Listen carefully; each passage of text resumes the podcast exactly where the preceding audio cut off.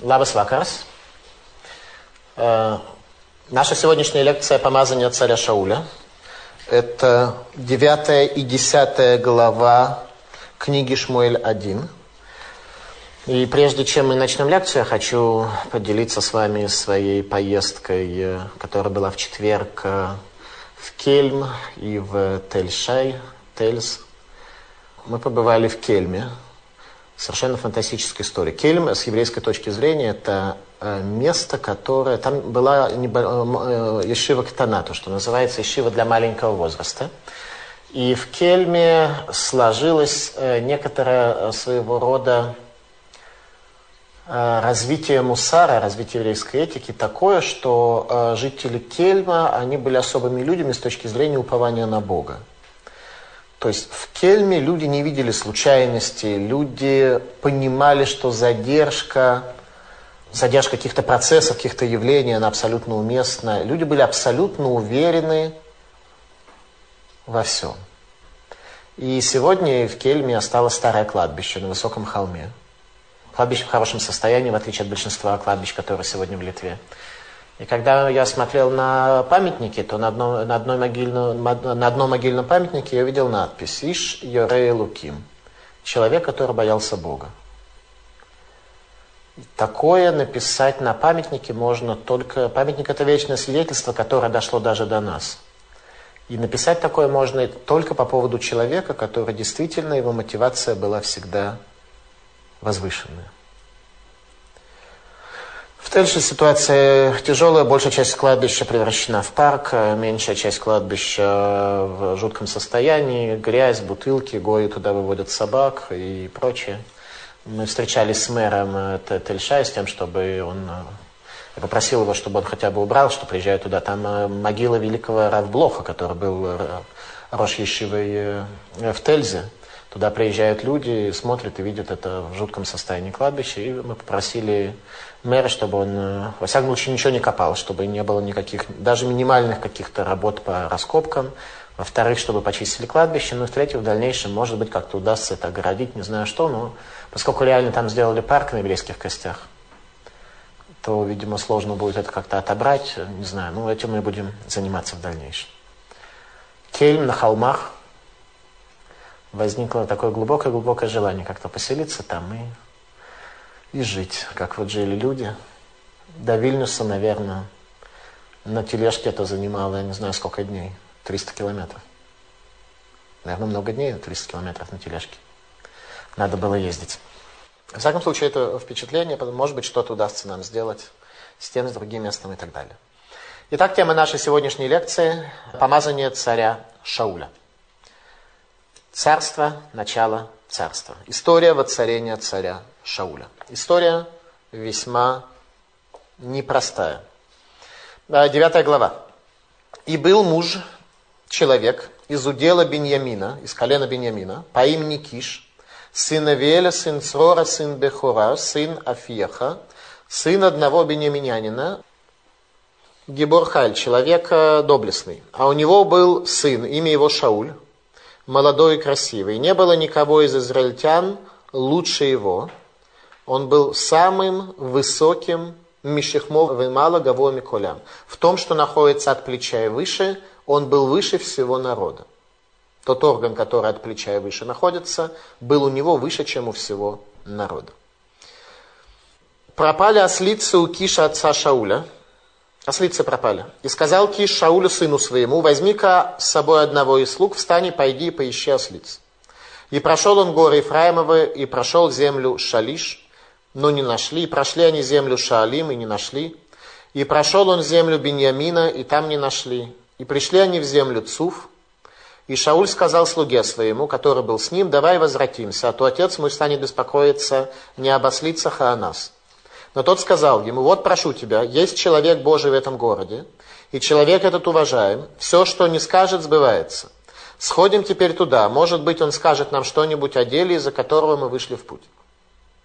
И сказал Шауль слуге своему, ну вот мы пойдем, а что мы принесем тому человеку? Ведь кончился хлеб в сумках наших, и нет у нас подарка, чтобы принести человеку Божию, что у нас есть.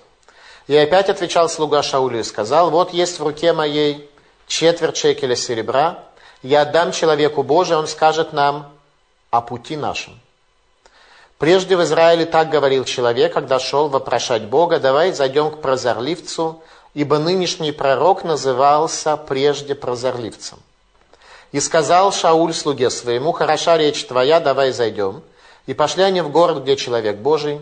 Когда поднимались они по подъему в город, встретили девиц, вышедших черпать воду.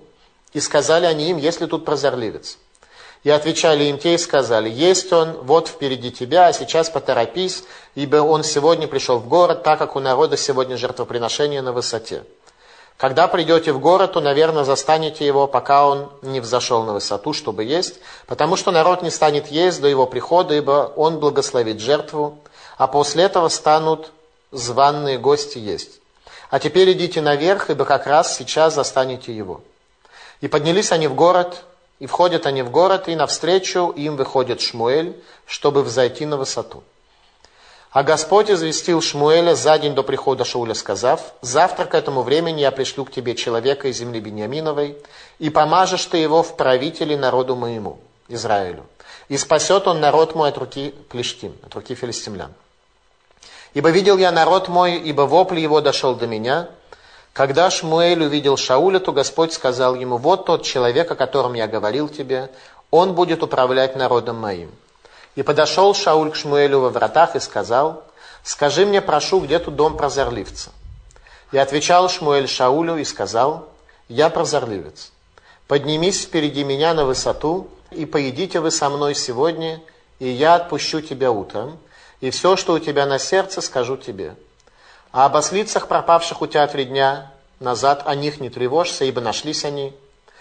И кому все вожделенное в Израиле, как не к тебе и всему дому отца твоего? И отозвался Шауль и сказал, ведь я из Бенеминян, из наименьшего из колен Израилевых, и семейство мое самое малое из всех семейств колена Беньяминова. Зачем же говоришь ты мне такие слова? И взял Шмуэль Шауля и слугу его, и вел их в комнату, и дал им место во главе званных, а было их около тридцати человек. И сказал Шмуэль повару, подай-ка ту часть, которую я дал тебе, о которой я сказал тебе, отложи ее у себя.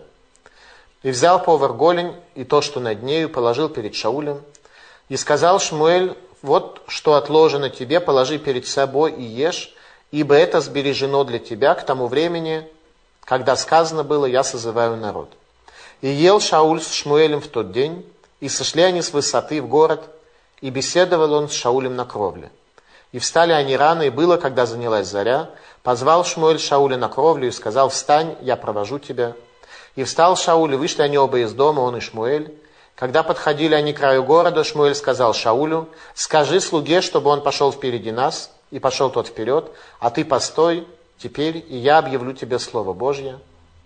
И взял Шмуэль сосуд с елеем, и полил его на голову его, поцеловал его и сказал, вот помазал тебя Господь в правителе удела своего.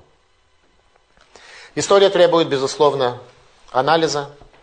В ней само по себе абсолютно ничего не понятно, что происходит с помазанием царя. Мы остановились с вами на прошлой лекции на том, что народ попросил царя, как у других народов, и пророк Шауль вместе со Всевышним э, были опечалены такого рода событиями по причине того, что то царство, чудо, которое было у царя, которое было у пророка Шмуэля точнее, то чудесное царство не предполагало наличие какого-то другого царя. И царь нужен был еврейскому народу только в ситуации сокрытия божественности, когда мы живем такие, как другие народы. Поэтому было совсем непонятно, зачем нужно царя. И Всевышний посылает пророку Шмуэлю, царя Шауля, о котором сказано, что Мишехмовы мало гаво Миколям. От плеча и выше он был выше всего народа. Начинается история помазания великого царя в Израиле. Отцом царя Шауля был Киш, о происхождении этого имени рассказывает Талмуд в трактате Мегила. Киш шеги киш аль шаре рахамим в нефтехула. Киш от того, что он стучал ворота милосердия и открыли ему. Здесь в Танахе все родственники. В Танах попадают те люди, у которых есть хутовод, есть заслуги отцов.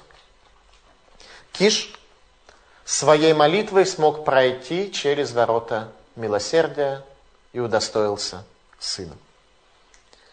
Иерусалимский Талмуд говорит, что «Эйн мибне Исраэль тов мимену» нет среди сыновей Израиля лучшего, чем Шауль.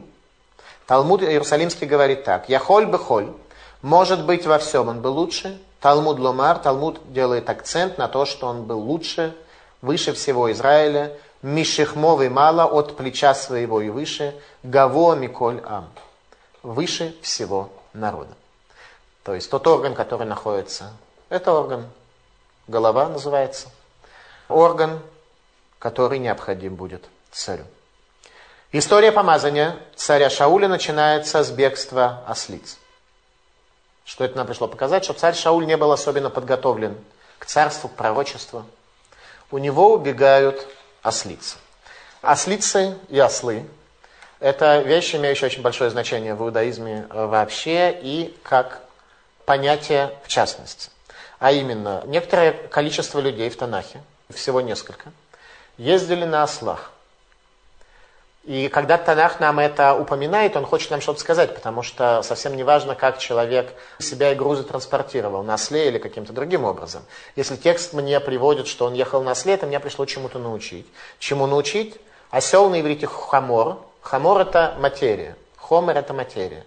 Тот, кто едет на осле, тот, кто поднялся над материей. אתון, ослица, в отличие от э, хамора, имеет обратное значение. На ней ездят те, у кого есть связь с э, материей. В частности, Билам, который э, был пророком среди народов мира, он ездил именно на ослице и пользовался ею в качестве жены тоже. Поэтому ослица всегда означает наличие связи. И что происходит у царя Шауля? Он действительно не смог еще оторваться от материи, он был не подготовлен к пророчеству, не подготовлен к царству. И оказывается, что его ослицы убежали. Произошел полный отрыв материи от царя Шауля. И Всевышний сказал Шмуэлю, что через два дня после того, как ослицы убежали, когда царь Шауль идет их разыскивать, Всевышний за день до этого сказал Шмуэлю, что ровно в это время, через день, я пришлю к тебе царя. И пророк Шмуэль объявляет общественное жертвоприношение, куда приглашает всех великих в Торе для того, чтобы показать им царя. И ждет, пока царь Шауль к нему придет. Ослицы убегают, отрыв материи происходит. И начинается у царя Шауля процесс отрыва от материи, перехода в мир пророчества и подготовки к миру царства. Прошел царь Шауль в поисках ослица несколько земель и, наконец, оказался Берец Цуф, в земле Цуф. Раша говорит, что земля Цуф – это зем... Беара Дебанави, это земля, в которой находится пророк. Земля, которая предназначена для пророчества. И тогда, придя в эту землю, его слуга, Нар, юноша, каждый раз, когда текст нам показывает кого-то малозначимый, он говорит Наар. Нар, юноша, что такое лин ор на иврите, это встряхивать. Юноша тот, кто взболтанный, тот, кто еще не, не реализованный. Поэтому царь Шауль с э, таким вот юношей пришел э, в землю Цуф, землю пророчества. И сказал тот ему, Гинейна Иша Луким Баиразот, что в этом городе проживает Иша Луким, человек Бога. Это желательно, чтобы о каждом из нас так говорили. Человек Бога. Не человек ослиц, а человек Бога. Так вот, пророк Шмуэль находился в земле Цуф, там он проживал.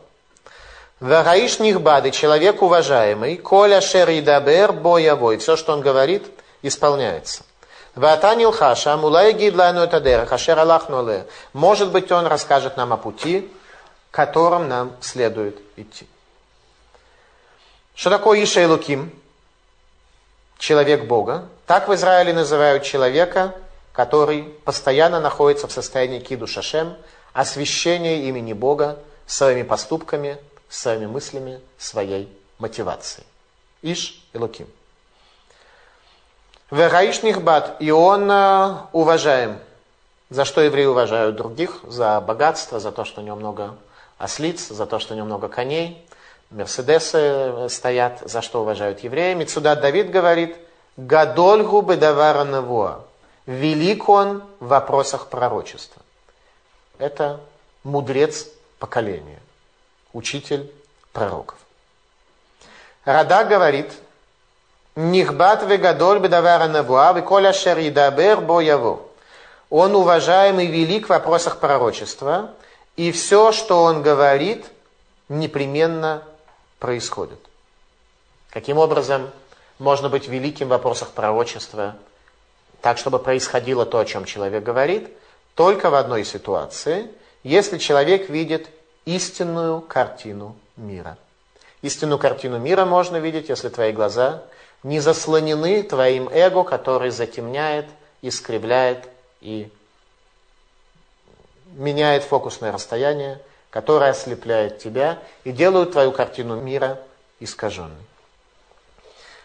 И говорит юноша, который был с царем Шаулем, обратимся к нему, Вейгидла Аноид Даркейн, и он скажет нам о нашем пути. Скажет нам о нашем пути. Это глобальный философский вопрос.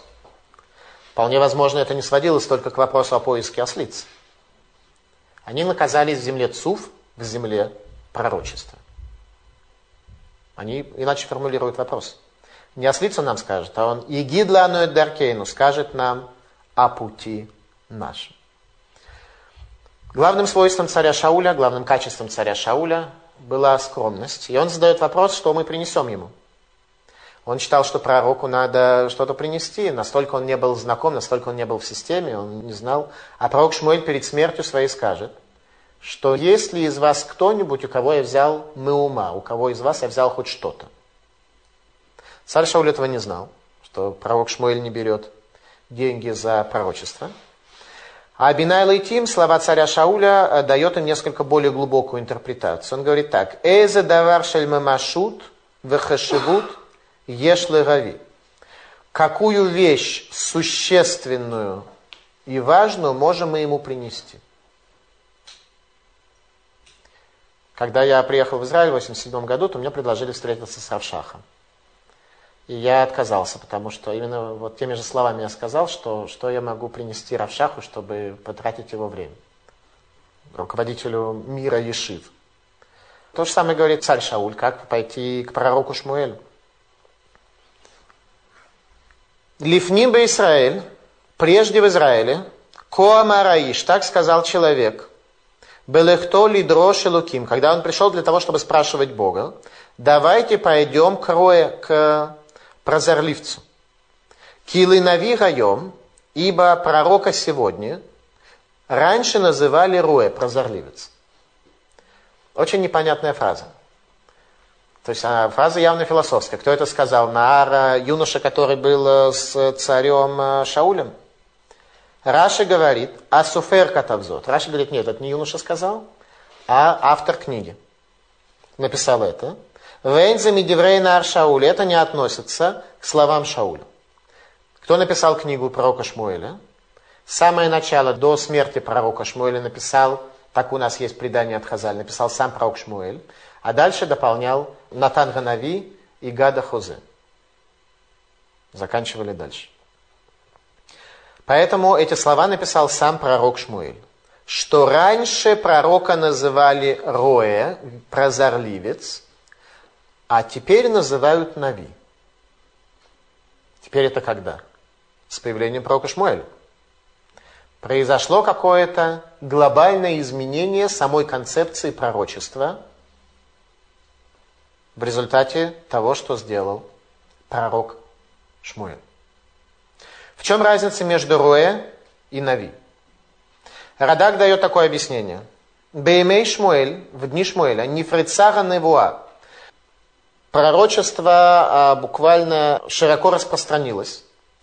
Ваяцу диврей ганавиим беисраэль ген бетохохот ген баатидот. И вышли слова пророков для Израиля в убеждении и в предсказании будущего. То есть пророк – это тот, кто убеждает Израиль, тот, кто говорит о будущем, тот, кто видит настоящее. Так говорит Радак. Малбим эту мысль немножко раскрывает больше говорит, что функция Руэ, функция прозорливца, видеть и помочь частному человеку в его духовных и материальных проблемах и поиске пути. Функция пророка лучше всего определяется словами пророка Исаи, 58 глава. «Кере бегарон аль тахсох, кешофар арем кулеха, верагид лаами пишам велебейт Яков хатотам». Провозгласи горлом своим, не скрой, как шофар, подними голос твой, и скажи народу моему о грехах его, и сыновьям Якова о грехах его. То есть получается, что Роя это тот человек, который мог помочь психолог, который мог помочь человеку ясно увидеть свой путь, ясно увидеть проблемы, которые перед ним стоят, в вопросах э, жизненных, вопросах других. Но Роэ не имел глобального широкого значения для всего еврейского народа. Это не был лидер, который исправлял грехи всего поколения. Нави, так говорит пророк Исаия, предназначен для исправления всего поколения. Он показывает тохехот, легухиях это убеждать. Он осуществляет убеждение. Каким образом можно убедить человека? Ну, для начала убедить человека можно. Если ты убедил ему, что то, что ты говоришь, а он, соответственно, это не понимает или с этим не согласен, это правда. Ты должен показать человеку, что это истина. Но далеко не всегда даже если ты доказал, что это истина, люди за этой истиной идут. Иногда они вполне могут оставаться и во лжи тоже, и прекрасно там пребывать, и ни на что не жаловаться. Так пророк это был человек Ишелуким, человек Бога, который показывал, какие глобальные духовные ценности окажутся у тебя в случае, если ты пойдешь этим правильным путем, и насколько исправится тот мир, в котором ты будешь находиться. Пророки раскрывали Бога в этом мире, показывая людям, что истина, стремление к истине и тот свет, и та награда, которую ты получишь, они успешно могут конкурировать и превышать твои достижения и твои ценности, которые есть у тебя э, во время твоего пребывания в грехе. Функция пророка это тохеха убеждение по отношению к всему народу. А у каждого в народе есть свои грехи, свои трудности, свои искривления. Пророк это тот, кто исправляет еврейский народ. Пророк Шмуэль был Рабан Шальнавим, он был первым пророком Израиля в этом смысле, который ходил по Израилю, который изменил Израиль. В этом и заключается миссия исправить общину Израиля греха и искривления, алидей тохеха посредством убеждения. Поэтому сам пророк Шмуэль и пишет здесь, Килинави райом и каре лифаним гаруэ. Ибо пророк, тот, кто пророк сегодня, раньше называли аруэ прозорливец. Раньше называли прозорливец. Вайомер Шаули Наро, то в двореха, лыха нилха, вилхоль гаир. Сказал Шауль своему юноше, хорошо, давай пойдем в город и спросим пророка Шмуэля. И тут текст нам приводит какую-то очень странную историю по поводу девиц, которые встретили царя Шауля. Как они спрашивали, здесь пророк, не здесь пророк, его найти, не найти, они ему рассказывали всю историю о том, что сейчас будет Э, будет э, званый ужин, куда, где пророк Шмуэль уже принес жертву в расчете на царя Израиля, который будет, и так далее. Девица рассказывает ему всю эту историю. И совершенно непонятно, зачем нам это нужно.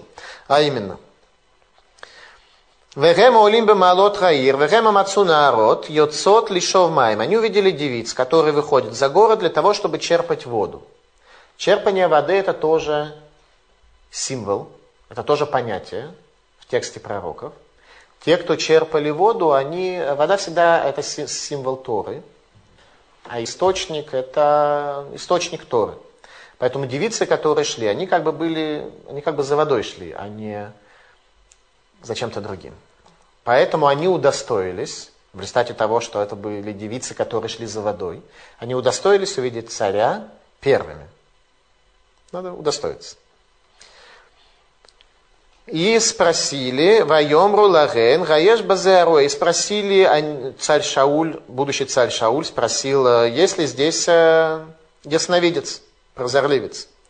Ветанену там. И они ответили и сказали, есть здесь, и иди быстро, потому что сейчас он пришел в город, ибо сегодня здесь жертвоприношение, и когда вы придете в город, то найдете там его, прежде чем он поднимется на возвышение, где приносила жертвы для того, чтобы есть и так далее. Девицы все это дело ему рассказывают.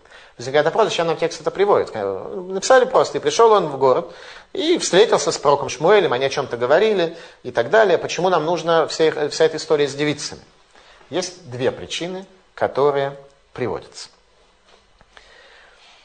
Илкут э, Шимони говорит следующее, что эти девицы беседовали с царем Шаулем, будущим царем Шаулем, Гдел гистакель бейофьо шель Шауль, шенеймар мишихмо вимала гаво миколь ам. Что они говорили с ним для того, чтобы посмотреть на красоту Шауля, о котором сказано, что он был от плеча и выше, выше всего народа. То есть девицы увидели символ царя. Поэтому задержались, чтобы поговорить с ним. Э, Рэби дает другое объяснение. Раби Гуд Ранаси. Он говорит. Лефишейн малхут ногад бехаверта, афилу кемале нима. Шело гигия даэн шаш амара кодыш багу лешмуэль кет махар эшалех алых. Раби говорит, что царство не может коснуться другого царства, даже на толщину волосины. Ибо не пришло еще время, о котором сказал Всевышний благословлен он Шмуэлю, что и в это время, завтра я пошлю тебе царя. То есть Всевышний сказал, что завтра в это время. А Шауль на несколько секунд пришел раньше. И одно царство не может коснуться другого царства даже на толщину волосины. Время, ровно как ни один человек не может проникнуть в зону другого на толщину волосины. Это один из главных принципов еврейского бетахона – упование на Бога. Не может коснуться один человек тому, что зарезервировано для его товарища, ни насколько. Еще не наступил конец царству Шмуэля, а царь Шауль приходит на несколько секунд раньше этого времени. Поэтому девицы задерживают своей беседой царя Шауля, ибо пока еще время царства пророка Шмуэля. До толщины волосины. Если мы увидели бы и поняли, что в этом мире все рассчитано сверху, до толщины волосины, то жить нам было бы намного легче в определенном смысле этого слова. Намного-намного легче. В это время текст нам рассказывает, «Веялу гаир гэма баим бето гаир, вегиней шмуэль йоцели крутам лаалот абама». И вот они входят в город, и пророк Шмуэль спускается к ним навстречу для того, чтобы подняться на возвышение. И Малвим говорит, что Шмуэль идет им навстречу берега гамиюат, в момент, который был сказан Всевышним. То есть они пришли чуть раньше, на несколько секунд раньше. Шмуль идет четко в это время встречать царя. Нашем Галает Озен Шмуэль, и Всевышний открыл э, уху Шмуэля, Йом и хад лифней бо Шауль ему. За день до прихода царя Шауля, говоря, кеэт махар, именно в это время, завтра, Эшалах элеха иш миарец Беньямин, я пошлю тебе человека из земли Беньямина, Умешахтолы нагида алями Исраэль вегушия этамими яд плештим. И ты помажешь его на начальника над еврейским народом, и спасет он филистимлян, ибо видел я его, э, ибо видел я народ мой, и дошел до меня плач и стенание их. То мгновение, о котором сказал Всевышний, Пророк Шмуэль созывает всех званых гостей и откладывает особую долю для царя. Все же готово, пища уже поджарена, жертва уже поджарена, все уже готово. И в это время царь Шауль, потеряв ослиц, приходит к пророку Шмуэлю. Вышмуэль рает Шауль, Раиш,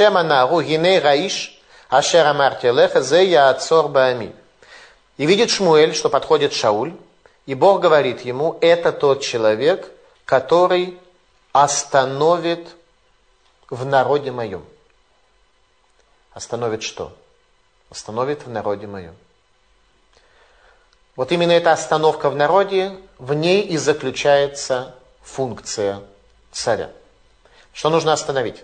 Раши говорит так. Лаацор миколи хад мясот ра. Остановить каждого, чтобы он не осуществлял зло. Царь Шауль будет в состоянии своим образом повлиять на каждого. Образ царя Шауля изменит каждого. Это образ царя. Как мы говорили, функция царя это Мох, лев, кавед, мелах. Мозг, сердце, печень. Изменить все эти образы. Малбим говорит. Шиешиям мият плештим, что он спасет их от рук филистимлян. Ваяцор беад роя даркам и остановит злые пути их, у махшевотейгем и мысли их, у базей зкелы рошевел еваше. И таким образом он удостоится Легошия спасти Велгеваше. То есть мы видим, что он сможет исправить каждого. Сефер Ликутим говорит, Я цор абгам, я цора клипа, шело и шлот от ланецах. Что он остановит дефект, остановит, остановит недостаток. Остановит клипа, оболочку, которая находится на каждой из нас, обнесен вот той самой оболочке, которая мешает нам быть пророком и вообще мешает быть... Э, ну, сегодня, после разрушения храма, уже нет пророчества, но, во всяком случае, вот то, что мешает нам быть э, праведным и посвятить себя служению Всевышнему в полной мере. Это оболочка, которая нанесена на нас нашими поступками, нашей неправильной ориентацией, рассеиванием нашей энергии, э, недостатком знаний и прочим, прочим вещам. Так это царь, который эту клипу, эту оболочку остановит, Шило и шлот от банецах, что больше она не будет никогда управлять вечностью. С нами вечность.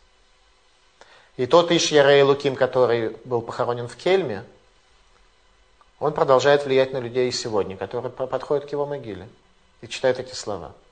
И задумываются о своей ориентации. А написать на могиле человека, что он Ишьярей Луким, если он таким не был, то это насмешка. Если написали, значит он таким был. Потому что люди будут ходить и смотреть, а вот про этого написали, что он Иш Яра Луки. Если это не так, то люди будут смеяться, потому что на могилах так просто не пишут. Только если человек этого действительно достоин. Сегодня этот человек влияет на нас. Надписью на своей могиле. Функция царя – исправление народа, упрочнение Нецах Израиль, вечности Израиля, и удаление той самой клипы, той самой внешней э, оболочки, которая мешает нам, которая затемняет нас и которая мешает нам быть праведными и дойти до своей задачи. Вейгаш Шауль эт Шмуэль бетора шар, вайомер агидана леезе бейт аруэ. И Шауль встречает Шмуэля в воротах. Девушки, которые шли за водой, они остановили его на несколько секунд, так что в воротах города он оказался со Шмуэлем одновременно. Это лишний раз он так, подтверждает э, тот, то объяснение, что почему эти девушки с ним беседовали, чтобы задержать его приход, ибо еще не наступил момент, когда заканчивается царство Шмуэля и начинается царство Шауля. Встречаются они точно в воротах города, где Шмуэль идет встречать будущего царя. И спрашивает его Шауль, где здесь дом прозорливца. Ваян Шмуэль Шауль Вайомер, и отвечает Шмуэль Шаулю и сказал, Анухи Гаруэ, я прозорливец. Алели фанай рабама ваахальтем ими гайом вишелахтиха бабокер. Поднимитесь со мной на возвышение и езжте со мной, и утром я пошлю тебя, и все, что на сердце твоем, я скажу тебе. Я прозорливец. Действительно, прозорливец Всевышний ему сказал, «Э, нет задержки ни на одну секунду, и он подходит к воротам в нужное время, четко в нужное время, с точностью до секунд. Когда пророк Шмуэль сказал, что Анухи Гаруэ, я прозорливец, сказал Всевышний, посмотрим, увидишь ли ты следующего царя, царя Давида, которого ты должен будешь помазать. Абсолютно от нас ожидают полное величие. Пророк Шмуэль, которого называли Руэ, когда он сам о себе такое сказал, получает ухмылку Всевышнего. Смотрите, как к нам, какое вообще к нам отношение Всевышнего. Иудаизм это действительно, это действительно круто. И рассказал он ему про ослиц и говорит, э, что нечего особенно волноваться по поводу ослицами, и ведь тебе все вожделенное в Израиле, для тебя и для дома отца твоего. Раша говорит, Шекан балир мозло аль двара мелуха. Здесь он намекнул ему на царство возникает вопрос, почему именно колено Бениамина, что царь Шауль стал говорить, что я из колена Бениамина, из самого, из самого маленького колена и так далее. А мы говорили с вами, что перед э, э, появлением пророка Шмуэля у евреев была гражданская война, вызванная историей с Пелегеш Бегева, наложницей в Гиве. Когда Левит шел со своей наложницей, которая от него убежала, и он с ней договорился, ее вернул. Они проходили мимо Гивы, остановились э, в колене Беньямина, и эту девушку изнасиловала весь город. Это было колено Беньямина. До смерти. И он э, разрезал ее на куски, послал ее во все колена Израиля. Начинается гражданская война, в ходе которой остается от колена Беньямина 600 человек. Поэтому говорит он, я из самого маленького колена в Израиле, как э, почему царство может принадлежать мне. Тяжелая история, об этом будем говорить э, в цикле лекций судьи Израиля. Будем разбирать, что там происходило. И, наконец, царь Шауль оказывается за столом. Вайомер Шмуэль Табах. И сказал Шмуэль повару, дай ту порцию, которую я дал тебе, о которой я сказал тебе, положи ее с собой, отложи ее в сторону. Ваярем гатабах, это шук, и поднял табах, эту голень, вералия, и еще куски мяса, ваясем лифней Шаули, положил перед Шаулем. И тут пророк Шмуэль говорит ему что-то очень непонятное. Вайомер, инеа нишар, вот то, что осталось, положи перед тобой. То есть ему дали как бы лучшую порцию. Он говорит, то, что осталось, положи перед тобой. Киламуэда шамур лыха, ибо во время, которое будет зарезервировано для тебя, сказать Раам Карати, народ я созвал. Ваюхаль Шаулем Шмуэль Байомагу. И Шауль ел со Шмуэлем в тот день. Что происходит? Дали порцию, и кроме этой порции сказали, что нужно еще что-то там, э, еще что осталось для тебя и так далее. Что здесь происходит? Это требуется нам понять немножко лучше. Бен Емини. Почему ему дали именно голень, э, ногу, верхнюю часть ноги? Это голень по-русски, не знаю. Верхняя часть ноги. То, что выше колена. Что? По-польски голень. Это бедро. По-польски голень. Но мы... По-русски бедро, да? Нет. Э, голень это то, что ниже колена. Выше колена это Бедро. Ну, э, по всей видимости, он ему дал именно бедро. Не знаю. Здесь перевели как шук, а шук на иврите это... Может быть, шук это таки ниже, не знаю. Э, во всяком случае, Сефер Аликутим говорит следующее.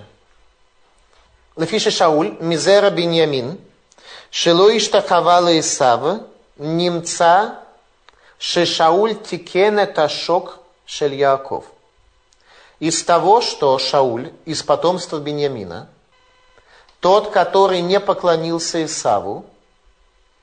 Поэтому получается, что Шауль исправил голень Якова. Бедро, да? Но здесь написано шука, в принципе, на иврите, насколько я знаю, это все-таки ниже колена. То, что ему положили. Не знаю. Во всяком случае, Сефер Ликутим понимает, что вот то, э, то место, которое было повреждено у Якова, когда он хромал, вот именно это исправит Бениамин. А именно, э, что у нас э, происходит. Когда Яков Авину женился на четырех женах, две сестры и две их рабыни, и возвращается в землю Израиля, его встречается Исав. И тогда все колена Израиля, все его сыновья поклонились Исаву, а Бениамин тогда еще не родился. То есть в нем греха, точнее не греха, а дефекта, который образовался от поклона Исаву, у Бениамина не было. Перед этим э, Яков Авину, э, переведя свою семью через э, реку Ябук, в течение всей ночи борется с ангелом, с ангелом Исава, который был сотан – сатана. Побеждает его, просит у него благословения в конце, и оказывается, что Яков пострадал только на ногу, что он стал хромать от Исава. И этот ангел благословляет его, «Кимилахим михалацеха яцеу», «Ибо цари от тебя произойдут». Комментаторы, все комментаторы понимают, что речь идет, что родится у тебя другой сын, от которого пойдут цари. Тот сын, который не поклонился Исаву.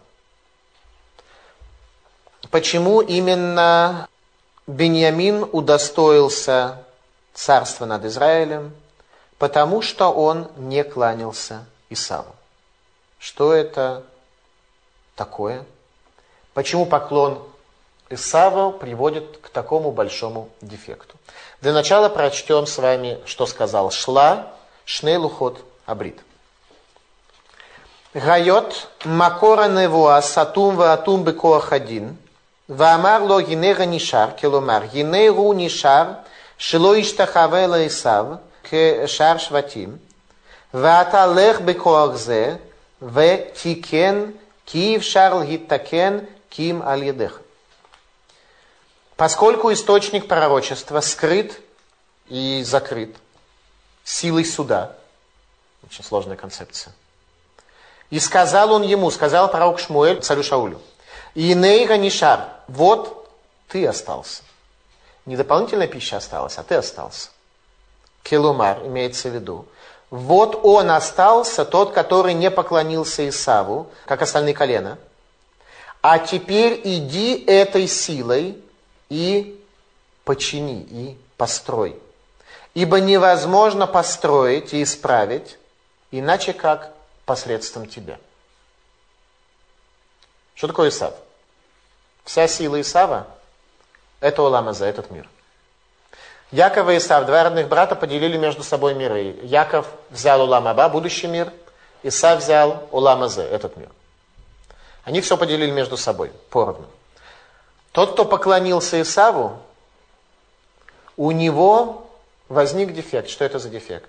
Главный лозунг Исава такой. ламут лама либхура. Вот я иду умирать. Зачем мне первенство?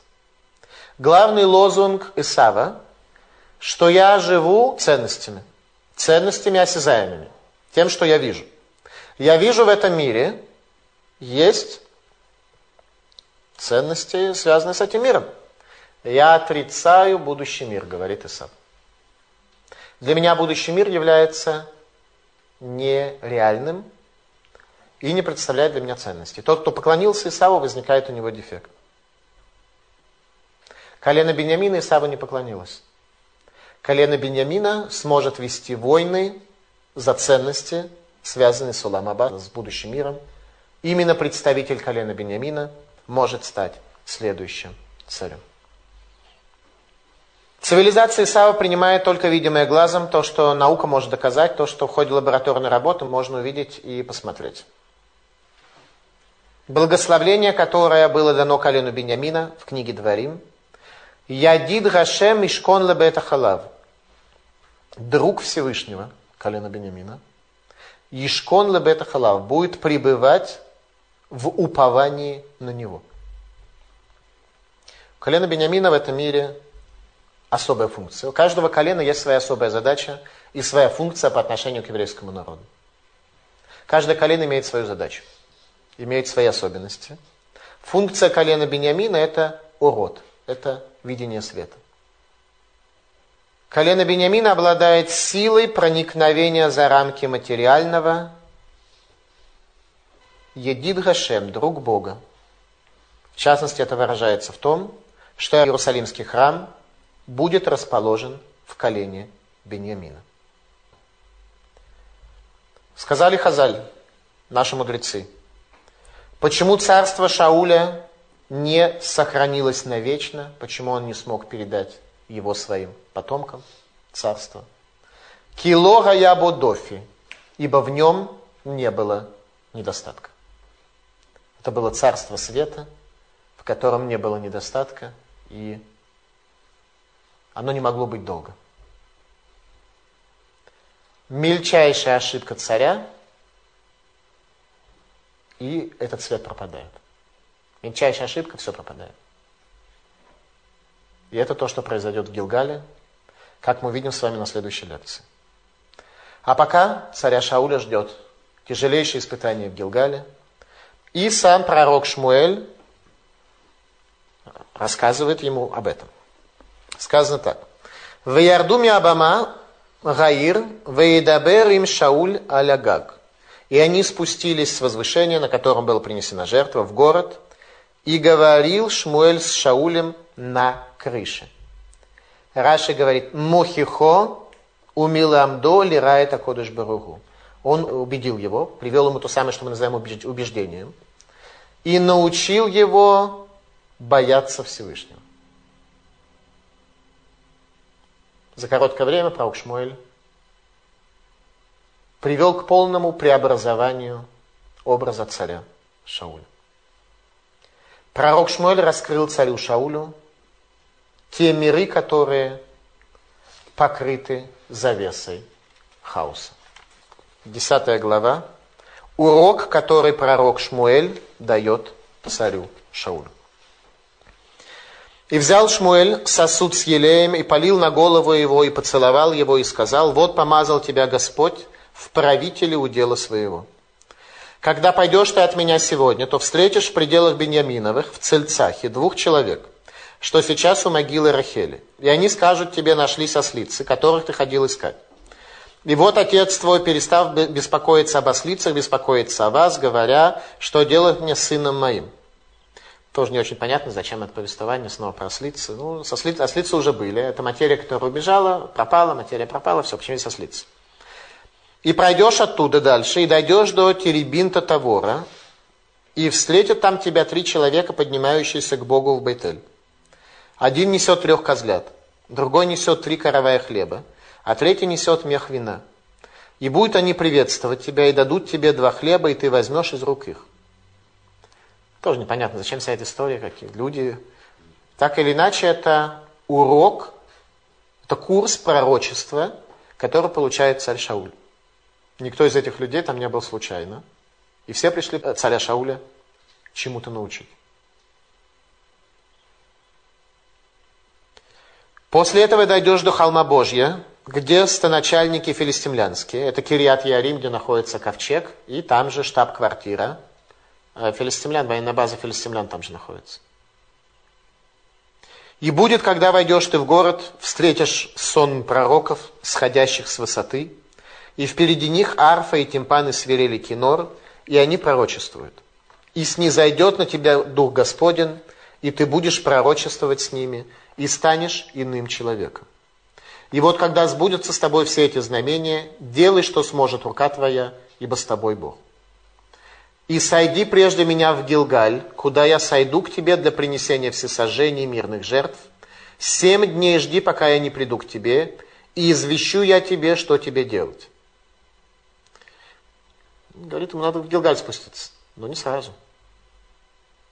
Через, да, через длительное время надо будет спуститься в Гилгаль. Но сейчас об этом уже говорит пророк Шмуэль. И было лишь только он обратился спиной, чтобы уйти от Шмуэля, дал ему Бог иное сердце, и сбылись все те знамения в тот же день. Бог дает другое сердце. Он получает сията дишмая, помощь с неба, которую дает Всевышний.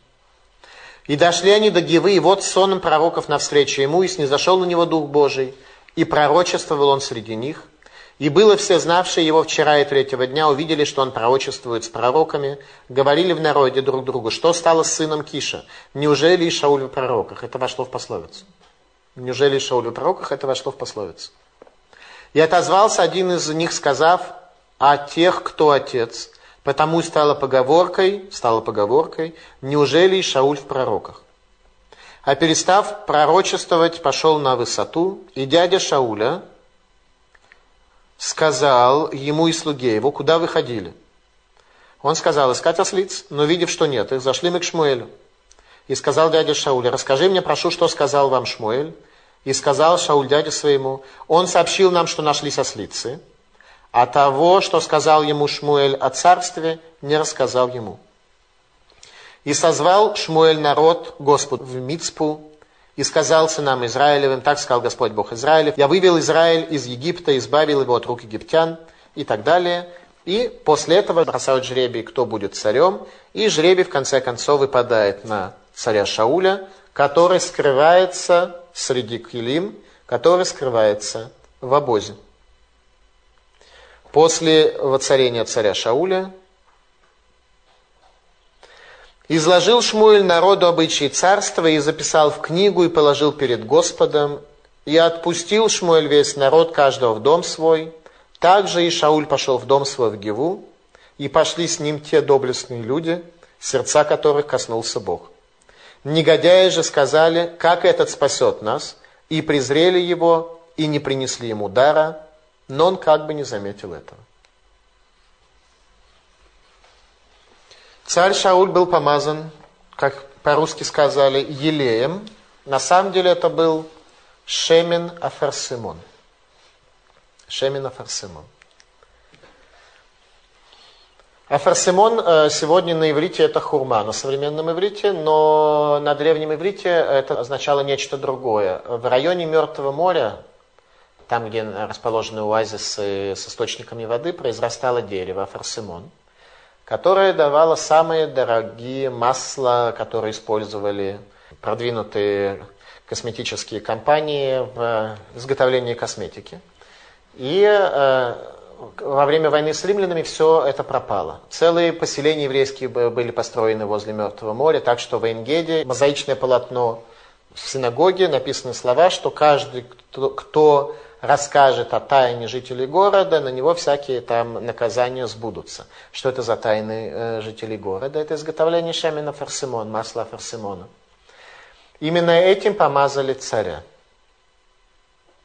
Царей Израиля помазывают маслом оливковым, а не маслом афарсимона. Что происходит здесь?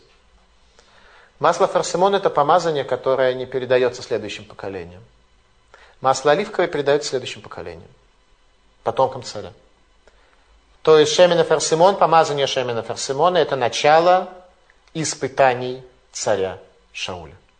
Если он удостоится, то у него может быть второе помазание, помазание его сыновей. Пока это начало испытаний. Поэтому и сказано «ленагид», «лемелах» не царем, а «ленагид». Нагид – это правитель, глава. И Малбим объясняет так, что такое нагид. Велолы мелех, а не помазание на царя. Баашер лоуфтах ло амалхут баируша, поскольку не было ему обещано царство передать по наследству. Тайное помазание Шемина Фарсимон. Оно не навечно, и оно зависит от того, выдержит ли царь Шауль испытание в царстве Шейн Будофи, испытание в царстве, в котором нет недостатка.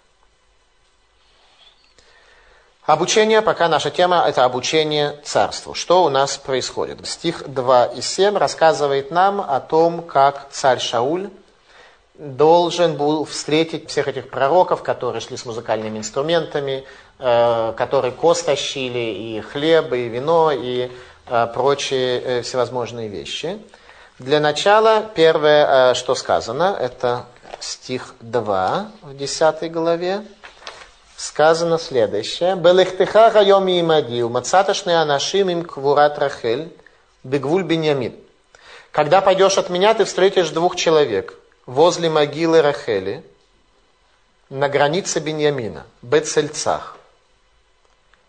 И они скажут тебе про то, что нашли сослиц. И что волнуется отец твой. Первый вопрос, который задается. Похоронена ли Рахель, мать Юсефа и Беньямина, то есть мать Юсефа и Беньямина, как бы в колене Беньямина. Или она похоронена в другом месте. И мы увидим, что Рахель похоронена в колене Иуды. Почему она была похоронена в колене Иуды? Для того, чтобы когда евреев будет изгонять. Почему Яков Авину не похоронил ее в пещере Мехпила вместе с э, проматерью Леей? Потому что когда будет изгонять еврейский народ в Вавилон, Рахель будет оплакивать сыновей своих. Почему именно Рахель должна оплакивать сыновей своих, а не кто-то другой? Потому что Рахель отдала все. Она отдала даже своего мужа, поскольку Яков должен был жениться на ней, а отец ее обманул и э, вместо Рахеля подсунул Лею.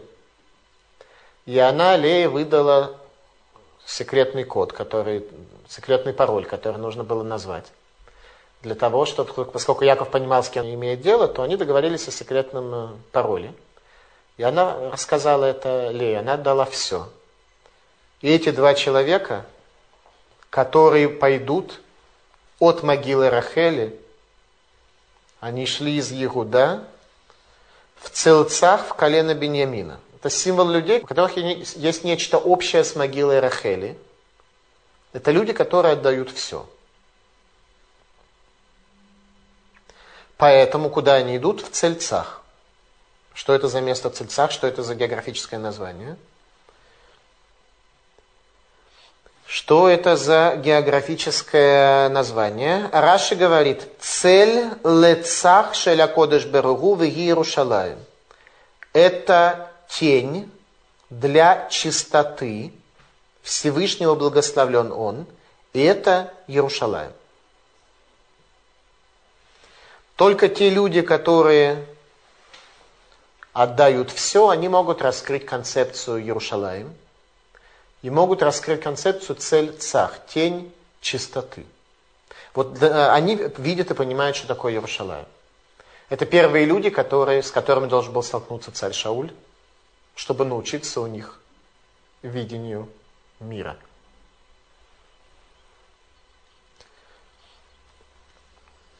Валахта Мишам, и пойдешь оттуда и дальше. Убата Адалон Тавор, дойдешь до Табор. У Мацата Шам Шлуша Нашим, и найдешь трех людей. У одного будет козлят, у другого хлеб, у третьего вино. И хлеб они тебе дадут, и возьмешь у них.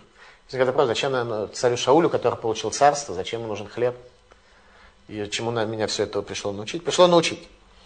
А именно, что теперь у, э, после того, как царь Шауль от первых пророков научился пониманию Иерушалаема, Ему нужно познакомиться со своим народом. Народ делится, грубо говоря, на три группы. Те, кто несут козлят в рамках служения Богу в Бейтеле. И Рада говорит, что они шли в Бейтель. Все эти пророки с козлятами, с вином и с хлебом, они шли в Бейтель. Что такое Бейтель? Шам гая мизбех шабана Яков и гумаком невуа. Там был жертвенник, который построил Яков, и это место для пророчества. Они все шли в Бейтель. При этом у них было три типа жертвы. Козлята для жертвы Всевышнему, человек, который отдает все, это жертва всесожжения, он отдает полностью всех козлят. Символ хлеба другой, что этот человек служит Богу для получения от Бога пользы, награды. И э, это награда базисная для базисного существования. Хлеб, только ничего больше, только хлеб. Люди, которые служат Богу, но чтобы был хлеб. Вино – это тот человек, который служит Богу в надежде на излишество. Надежде на излишество. Излишество по-русски это чтобы жить так получше, чтобы были ослы, ослицы, мерседесы и прочие блага в этом мире, чтобы было вискас герой. Как бы так. Говорит он пророк, хлеб возьми, чтобы поддержать себя самым необходимым. Царь Шауль будет жить на хлебе. Никаких излишеств, ничего.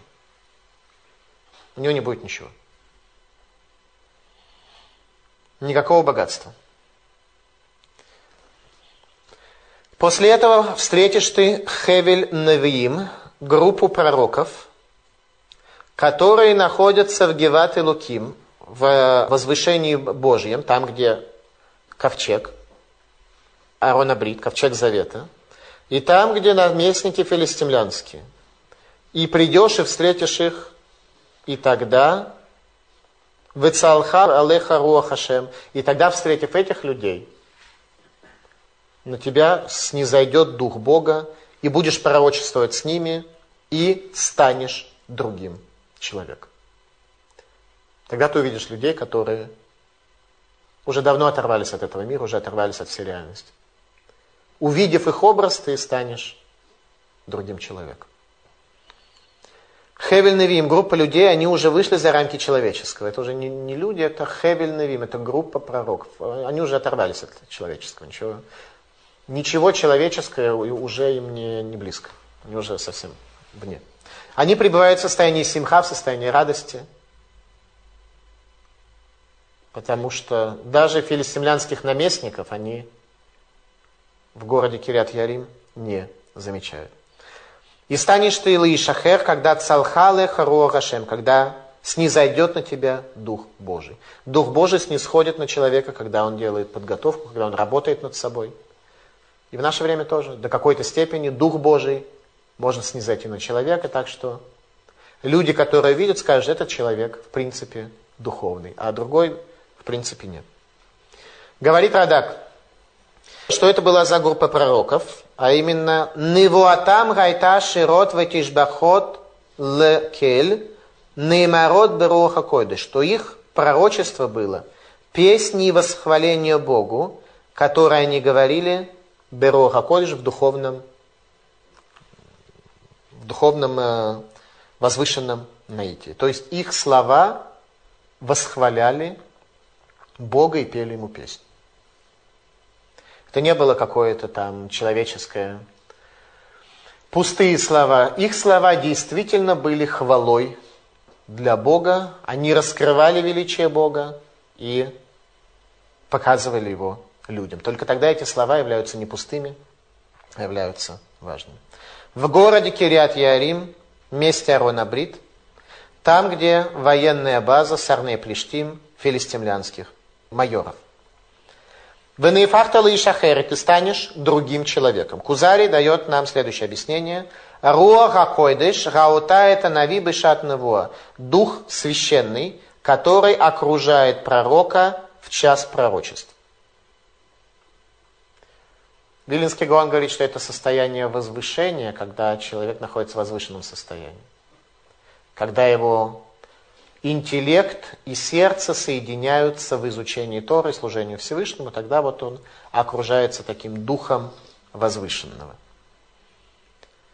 Продолжает Кузари и говорит, и каждый, кому помогает Всевышний и выпрямит его, покинут сердце его сомнения, которые были прежде, по вопросам о Боге, и ему будут смешны свои попытки строительства логических заключений о поиске Бога, ибо в близости с Богом он найдет чрезвычайное удовольствие, а в отдалении найдет источник ущерба и страдания. Написано в книге Кузари, Раби Гуда Галеви. И даст Всевышний тебе лев ахер, другое сердце, руах гова умалхут, дух величия и царства, говорит Раш. Ваярат талифаная Гилгаль, спустишься передо мной в Гилгаль. Малвим говорит, Бегилгаль, эйн лехаршут лаасот давар билади.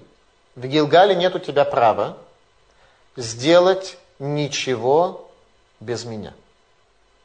Гилгаль, мы уже говорили, это место первого лагеря евреев, когда они пересекли границу, место связи между землей Израиля и народом Израиля. Там будет испытание царю Шаулю.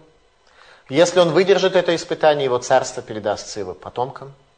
Если он не выдержит это испытание, то царство будет передано в колено Иуды.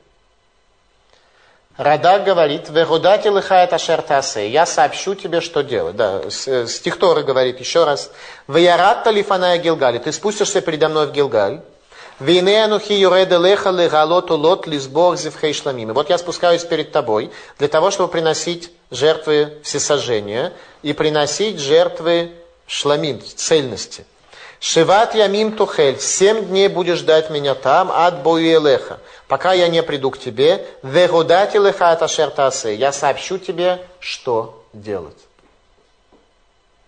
Первое, что должен царь Шауль делать в Гилгале в рамках своего испытания, это воздержаться от действия. В этом и будет заключаться испытание. Рада говорит, «Воодати лыхает ашер таасе», я сообщу тебе, что тебе делать. Рада говорит, будет ли у тебя царство. От этого зависит, будет у тебя царство или нет. Там, в Гилгале, будет главное испытание для царства Шауля, для царства, в котором не было никакого недостатка. Когда все это произошло с царем Шаулем и исполнилось, то вошло в пословицу «Гам Шауль Бенавиим», что Шауль тоже стал пророком.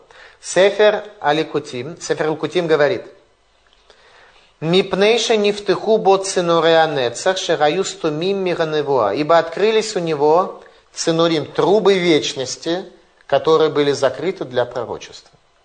Пророчество и вечность – это вещи весьма связаны.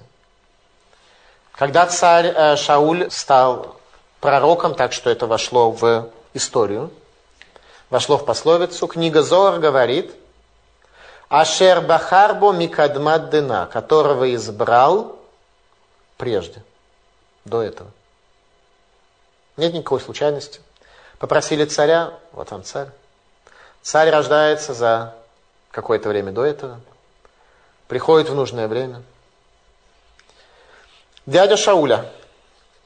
В заслугу чего? Дядя Шауля, который встречает царя Шауля и спрашивает его, где вы были, что вы были у Шмуэля. Он им рассказал, царь Шауль ему рассказал, но про э, царство ничего не сказал. В заслугу чего э, дядя Шауля оказался в нужное время в нужном месте.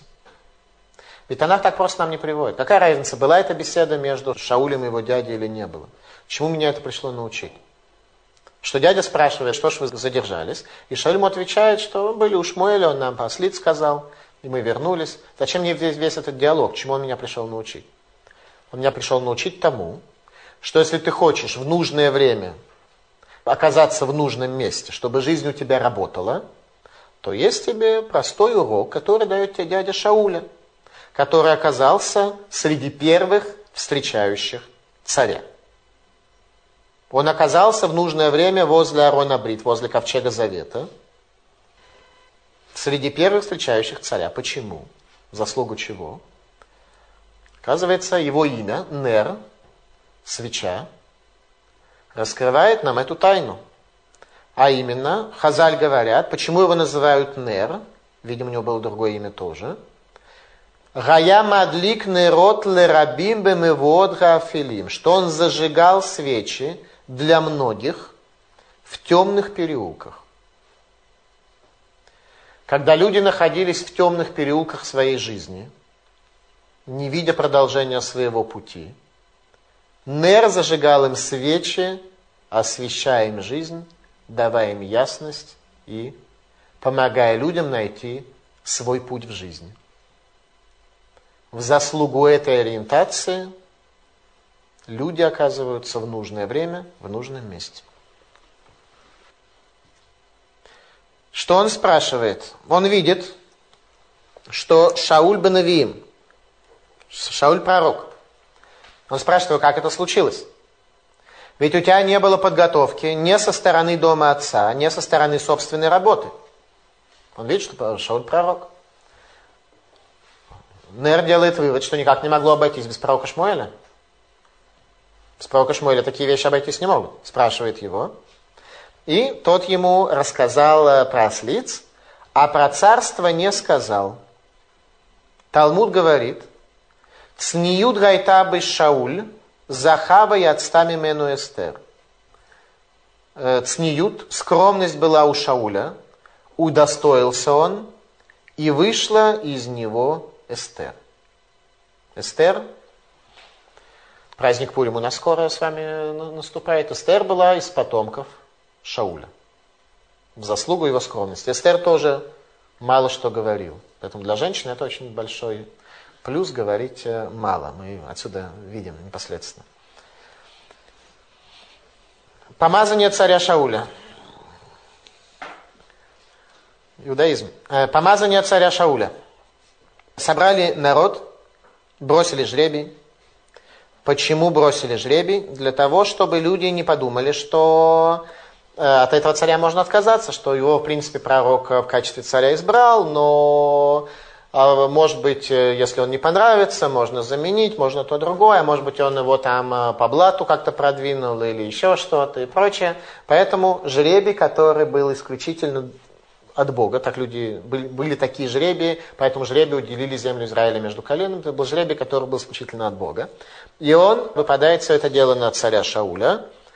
А написано, что царь Шауль в это время слегка отсутствовал. Вишалот Башем, Габаот Галомиш. Он убежал. Вайомер Ашем и сказал Бог, и нейгу нихба или килим. Вот он прячется среди сосудов спрятался среди сосудов в складе. Сефер Ликутим говорит, Шауль Миалма Даиткаси, Шауль из мира сокрытия. Он не, он не хотел в царство, не хотел в... Ничего не хотел. Раши дает немножко другое объяснение, что он среди כלים, среди сосудов. Под сосудами Раши понимает урим и тумим. Урим и это был такой специальный э, механизм, когда можно было задать Богу вопрос, и буквы начинали светиться и отвечали на этот вопрос. Урим и Тумим мог спрашивать Коген Гадоль, только Коген Гадоль и только для царя. Иначе Урим и Тумим не отвечали. Поэтому то, что Шауль спрятался среди сосудов, Раша дает такое объяснение – Амар, сказал он, Шема эйни рауй, может быть, я недостоин, лыгдула, для этого величия. Ад шей шалу баурим витумим, пока не спросят в урим витумим. Пусть для меня, как для царя, зададут, зададут вопрос в урим витумим, и посмотрим, будет это работать или нет. Спросили и получили ответ. И получили ответ. Это объяснение Раши, что он прятался в сосуд.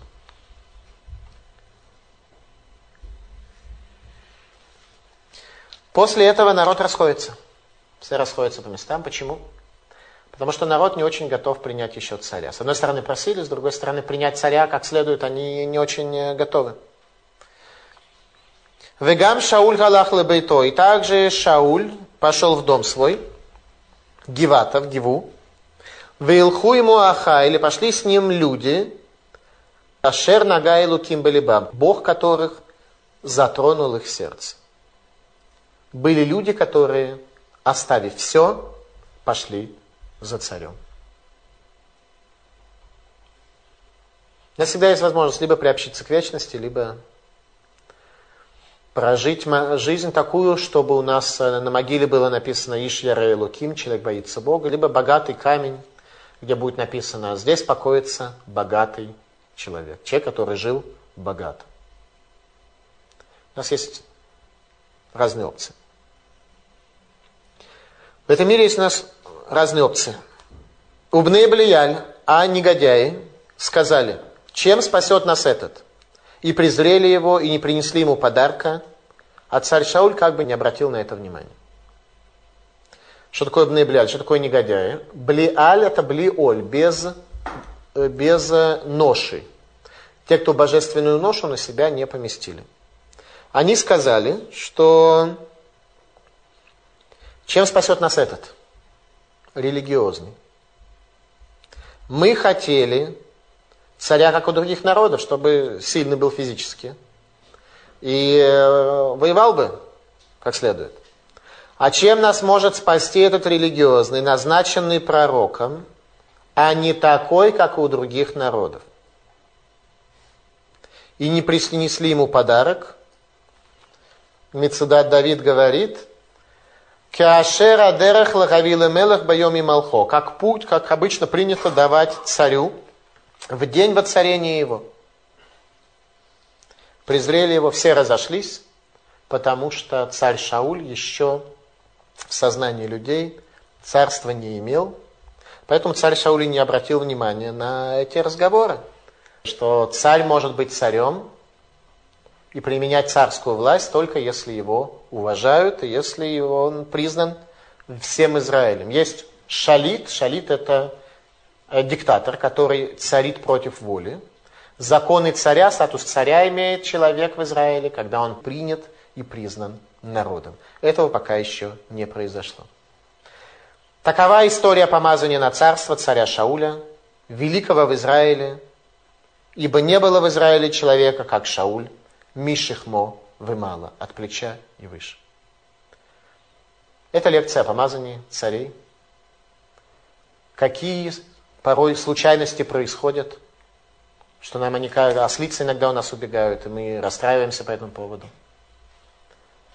Но мы не знаем, к чему наши ослицы, их пропажа может нас привести, каким изменениям, какой динамике.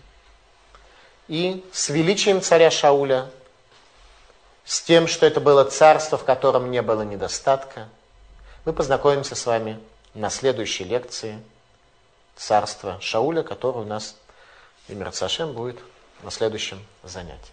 Спасибо за внимание. Пожалуйста, вопросы. Все-таки несколько слов о том, в чем смысл помазания. Вот мы говорим помазание, помазание. В чем смысл, собственно, этого помазания? Почему именно помазание, какое-то другое, не благословение или что-нибудь? Э, помазание это, во-первых, что мажут у царя? У царя мажут голову и ресницы глаз. Ресницы глаз, чтобы он видел так, как сказано в Шма Исраэль, чтобы он не, след, не следовал за глазами своими, не следуйте за глазами своими сердцами своими, следуя за которыми вы беспутствуете. Чтобы это были глаза, которые подчиняются голове. Это смысл помазания пророка, некоторое действие, которое имело бы слова, благословение и все прочее, э, это слова. А действие по помазанию – это действие по назначению. Действие имеет всегда большую силу, большее значение. И когда ему помазали это, то человек так или иначе все время понимает, какая же у него, какая же у него задача в этой жизни. У него задача, чтобы его глаза были подчинены его мышлению.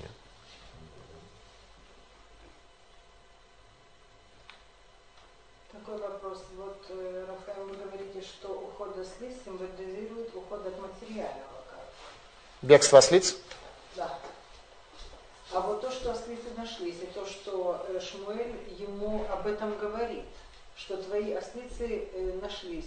Если его э, царство было безупречным, как это соотносится, что ослицы вернулись обратно? Ослицы вернулись к отцу, они принадлежали отцу, что как бы тебе вообще не нужно этим вопросом заниматься. Ослицы, отец, оно все, все осталось в стране. Все это тебя уже не касается. Тогда по-другому.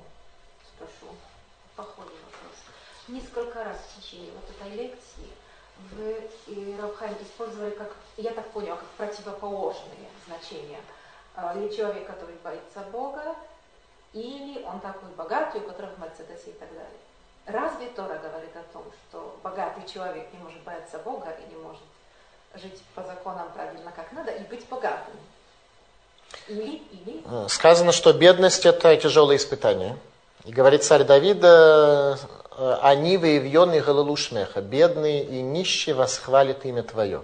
Когда человек в бедности и в нищете исполняет волю Всевышнего, то тогда это будет восхваление его имени. Когда делает это богато, это восхваление меньше.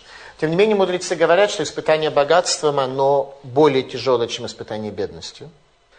Это не означает, что нет правильных богатых людей, не, не дай бог. А испытание богатством более тяжелое, чем испытание бедностью. И статистика показывает, нам еврейская история нам показывает о том, что чем беднее была еврейская община, чем беднее жили евреи, тем они лучше учили Тору. И Литва, в частности, является примером этому. В Германии в период перед э, сто лет тому назад евреи жили очень хорошо, с Торой там было очень слабо. В Литве была бедность, Литва была столицей Торы. И так происходит абсолютно всегда. Э, сегодня в Америке евреи живут лучше, чем в Израиле, однако Израиль это столица Торы. Ну и так далее, и так далее, и так далее.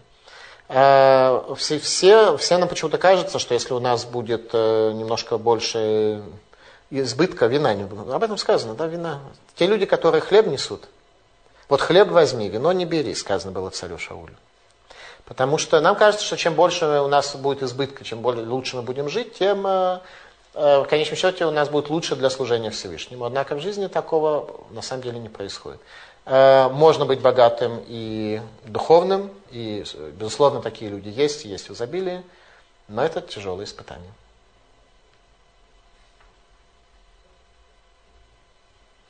еще вопрос о слуге Шауля. В общем, никто ведь не попадает случайно в тонах. Но он фигурирует и много фигурирует и подает советы Шаулю. То есть впечатление, что не просто юноша, а все-таки что-то значащий человек. Что это за фигура? Каждый раз, когда а, в изучаемом нами тексте будет слово «наар», то я должен вам сказать, что я потратил очень много времени на поиски а, Известно ли нам, кто это? Э, нам неизвестно, кто это. Скажем, я не встретил такой книги, хотя я просмотрел множество книг. Вообще все, что об этом говорит, я просмотрел. Я искал, потратил несколько дней только на поиск того, кто этот Наар Шауля. Потому что тогда бы мы смогли понять намного больше. По всей видимости, и во вс... Э, всегда, а у нас будет Наарим возникать на, э, на протяжении более поздних лекций, только в одном случае Наар известно кто был конкретно, и об этом все открыто говорят. По всей видимости, Наар это тот, кто, имя которого не имеет значения, и он не имеет э, сам по себе значения никакого. Он взболтанный, встряхнутый. Один раз только нам будет известно, что Нааром будет называться Рош Сангидрин, руководитель Сангидрина, Потому что, с одной стороны, это главный мудрец поколения, с другой стороны, он был взболтанным. Это Доэгедуми, с которым мы столкнемся немножечко попозже. Текст нам не рассказывает, кто такой Наар. Тогда еще один вопрос. Когда э, Шауль с этим Нааром искали ослиц, очень подробно рассказывается вся география их пути. Что это нам показывает? Причем, как последний пункт, указывается, что они пришли в землю э, Вениаминов. Земле а, Цуф. Они все время, видимо, ходили по земле Цуф. Э, я искал значение всех этих земель, не нашел тоже. Земля Цуф, единственное, что я нашел, что земля Цуф – это земля пророков. По всей видимости, это место как раз там, где проживал пророк Шмуэль. Значение остальных мест я искал, но не нашел. Хотя, наверное, они тоже имеют какое-то значение, но я во всех огромном количестве материалов, которые я копался, я не нашел значения этих земель.